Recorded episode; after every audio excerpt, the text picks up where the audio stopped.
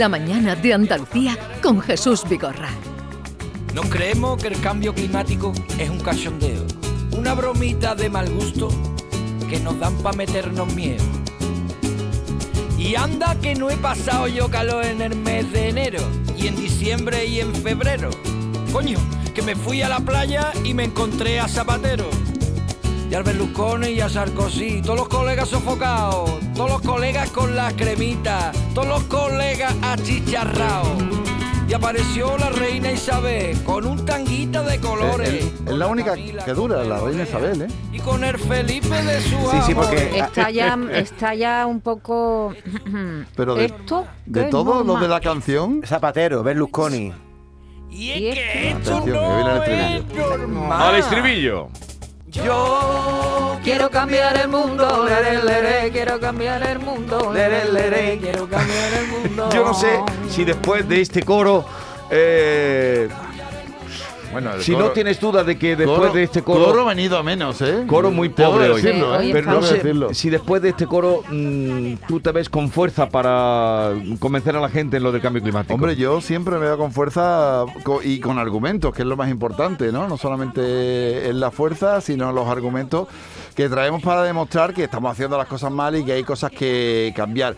Y hoy os voy a traer primero una cuestión, una pregunta, digamos que como, como en el 1, 2, 3, aquello de responda otra vez, Sí. mm, monumentos o actividades que se ven desde el espacio. Monumento La o muralla china, dicen, ¿no? que se ve desde el espacio, la muralla china. Creo que Doñana también. ¿Doñana? La playa, sí. ¿La playa de Doñana? Sí, sí, sí, la playa. Eh, esa La no Torre Eiffel. La ¿eh? playa, la playa. La Torre Eiffel, de verdad, de La, verdad. la girarda. No dais ni una. Desde el, espa- desde el espacio. el Mira, eh, la, la muralla no ¿La se ve. Alhambra? La muralla pues si no se ve la muralla, la Torre Es que Eiffel vamos a menos. ver, la muralla es muy larga, efectivamente, pero son 6 metros de ancho solamente. O sea, si lo pensamos, mm, por muy larga que sea, los 6 metros de ancho es lo que le da la dimensión para que se vea desde el espacio. Incluso Pero es que depende, a- depende del espacio donde lo sitúes. Claro, eh, generalmente son a partir de los 100 kilómetros ¿eh? de altura es lo que se ve. Y dependiendo del día, a lo mejor la muralla bueno, se puede vislumbrar. Pero no, vamos, pero 100 yo- yo- kilómetros no. Yo, lo que he estado viendo es que la de la muralla no hay de la que China. tú no has Incluso- estado a 100 Yo es que cuando No, tú no, hablas no. del espacio, yo me sitúo en la luna. La luna se ve menos, claro. Hombre, la luna ya está. La luna, mm, eh, Venga, Bolaño, bastante- sácanos- sácanos de la bastante duda. más lejos. Sí. Bueno, ¿Qué ¿Qué se es ve lo que por qué os estoy preguntando yo esto? Porque hay una actividad humana relacionada con el cambio climático y sobre todo con la pérdida de biodiversidad que se ve desde el espacio. Escuchad.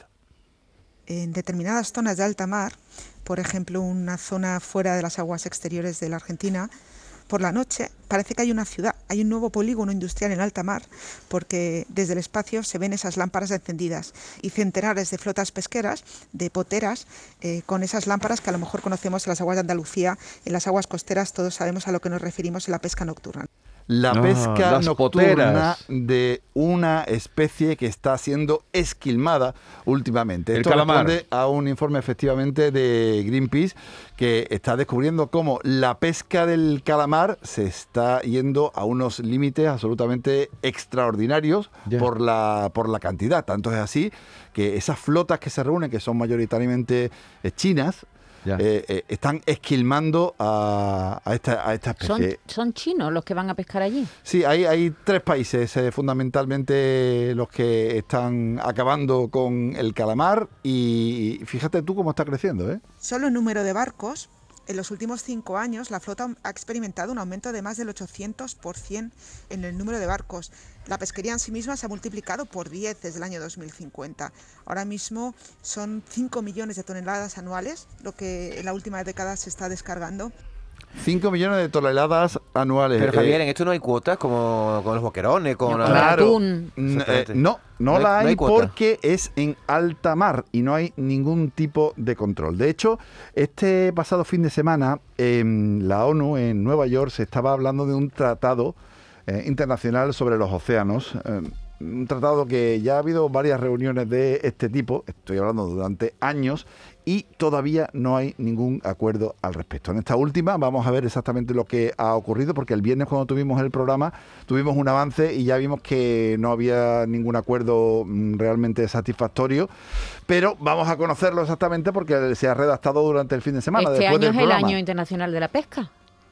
También, Sí, También pero bueno, el año es de la pesca, efectivamente. eh, de la pesca artesanal. Entonces los chinos comen muchos calamares, ¿no? Bueno, y aquí no se come calamar, no se come aquí Sí. cefalópodos. Bueno, Sí. ¿qué es primero, el huevo o la gallina? Es decir, ¿se pesca más porque hay más consumo o se consume más porque hay más pesca? Bueno, Al final no se sabe si fue primero el huevo o la gallina, si aumentó primero la demanda en, en los mercados, en nuestras cocinas, o si en busca de nuevos caladeros, agotando otras especies de interés comercial, cada vez se pesca más y cada vez llega más a nuestros puertos este tipo de especies. La realidad es que la demanda resultante no tiene precedentes históricos. Yo creo que todas recordamos ir al supermercado y ver anecdóticamente eh, sepias, jibias en función de la temporada y ahora mismo en cualquier supermercado se encuentran todo tipo de calamares, de jibias, de pulpos en nuestras estanterías. Ahora y todo el año, es verdad. sí, no lo hemos dicho, es Pilar Marcos, responsable de biodiversidad de Greenpeace, la que nos ha contado todo esto, porque el informe corresponde a Greenpeace, un estudio que ha hecho eh, en todo el mundo sobre este tema. Y ahora queda saber qué pasa con esto, porque evidentemente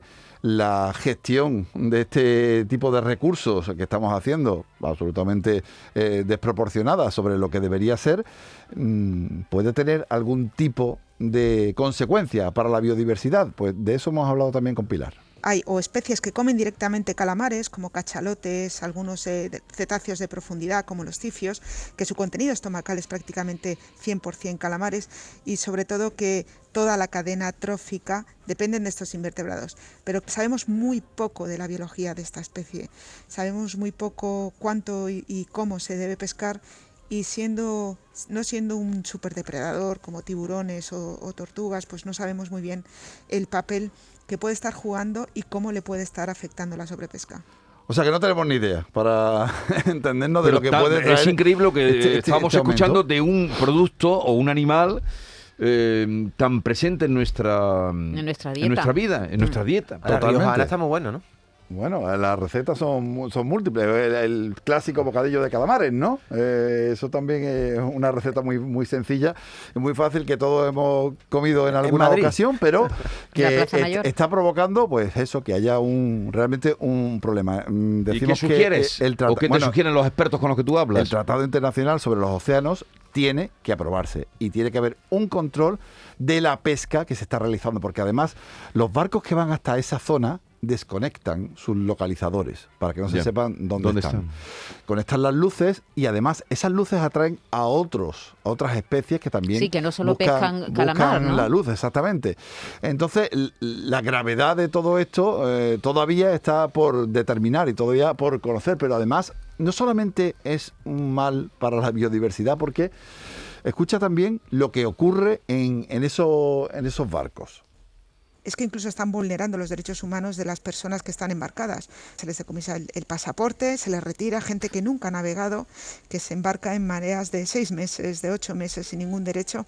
Y si simplemente estas flotas no son capaces de controlar y salvaguardar los derechos laborales de estas personas, ¿qué estará pasando con algo tan anecdótico como puede ser un invertebrado marino que solo importa el recurso económico y no cómo puede estar afectando a nuestros océanos, su pesca? Fíjate, se- seis meses. Yo es que de, las peores pesadillas que me puedo imaginar es estar seis meses en un barco mm, si- sin poder bajarte. Sí. porque el pro- el problema de estar en un barco. ¿Cómo era la- el- con el escritor Sí, que- ahora le voy a decir, pues léete una novela de Antonio Lucas que Antonio se llama Lucas. Buena Mar, que se embarcó en el Gran Sol, te va a gustar, si no te la, te la puedo Buah. prestar. No, Impresionante. creo que no llegó al mes. No, 15, 15 16 días buena fueron suficientes. En el Gran Sol, yo lo tuve muy presente ahora Sí, también con cuando... El hundimiento. Cuando, Sí, mí- cuando, igual. cuando ocurrió el hundimiento ¿no? de, de este, Sí, de estos porque, pesqueros. porque él contaba, Antonio Lucas con- con- contaba que cada tres horas se levantan. Sí, es tremendo. Ah. Se levantan cada tres horas, sea de día, de noche, llueve, vente, frío y tal, eh, pescan, tiran las redes, luego las recogen, se, se acuestan y a las tres horas se vuelven a levantar. Eh, La vida es terrible La- en esas pesquerías. Sin parar y, la, Pero y la- el tamaño lo, de las olas. lo primero que tiene que haber es el daño que se, está- se le está haciendo a la, espe- a la especie, el calamar, si efectivamente se está esquilmando, si no, para luego actuar en consecuencia, ¿no? Ese es el tema, ¿no? Hay que, efectivamente, hay que mantener una serie de controles, eh, aunque lo- hemos escuchado que los científicos todavía no saben cuál es la cuota que debería pescarse de, de Porque calamar. primero hay que hacer un estudio previo, Eh, ¿no? Efectivamente, pero eh, en cualquier caso hay que tener un control de lo que se está haciendo. Y en alta mar, a partir de las 200 millas, no hay No hay ningún control que valga. de lo que se pesca. Vale.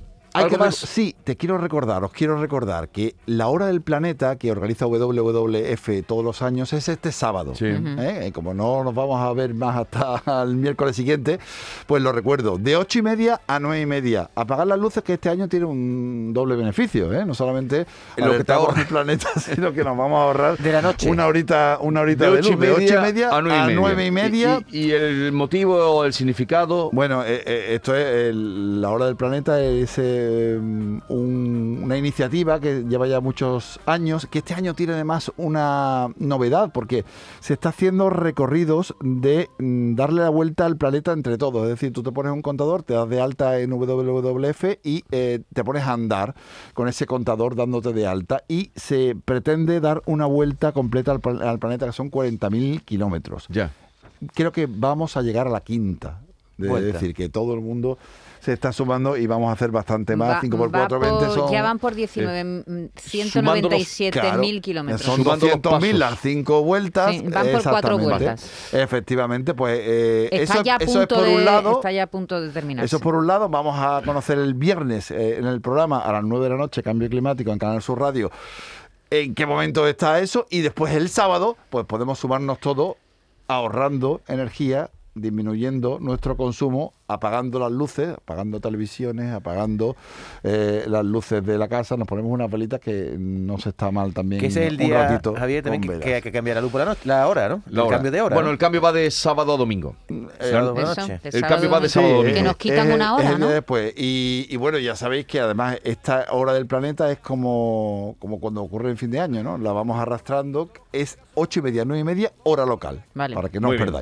Eh, a partir de las 9 de la noche, viernes, Cambio Climático, el programa para quienes quieran ampliar y saber eh, más información sobre este asunto tan extraordinario y que nos ha interesado y que nos ha asombrado, como siempre, Javier Bolaños. Que tengas un bonito día. Lo mismo deseo a todos. Un beso. Adiós.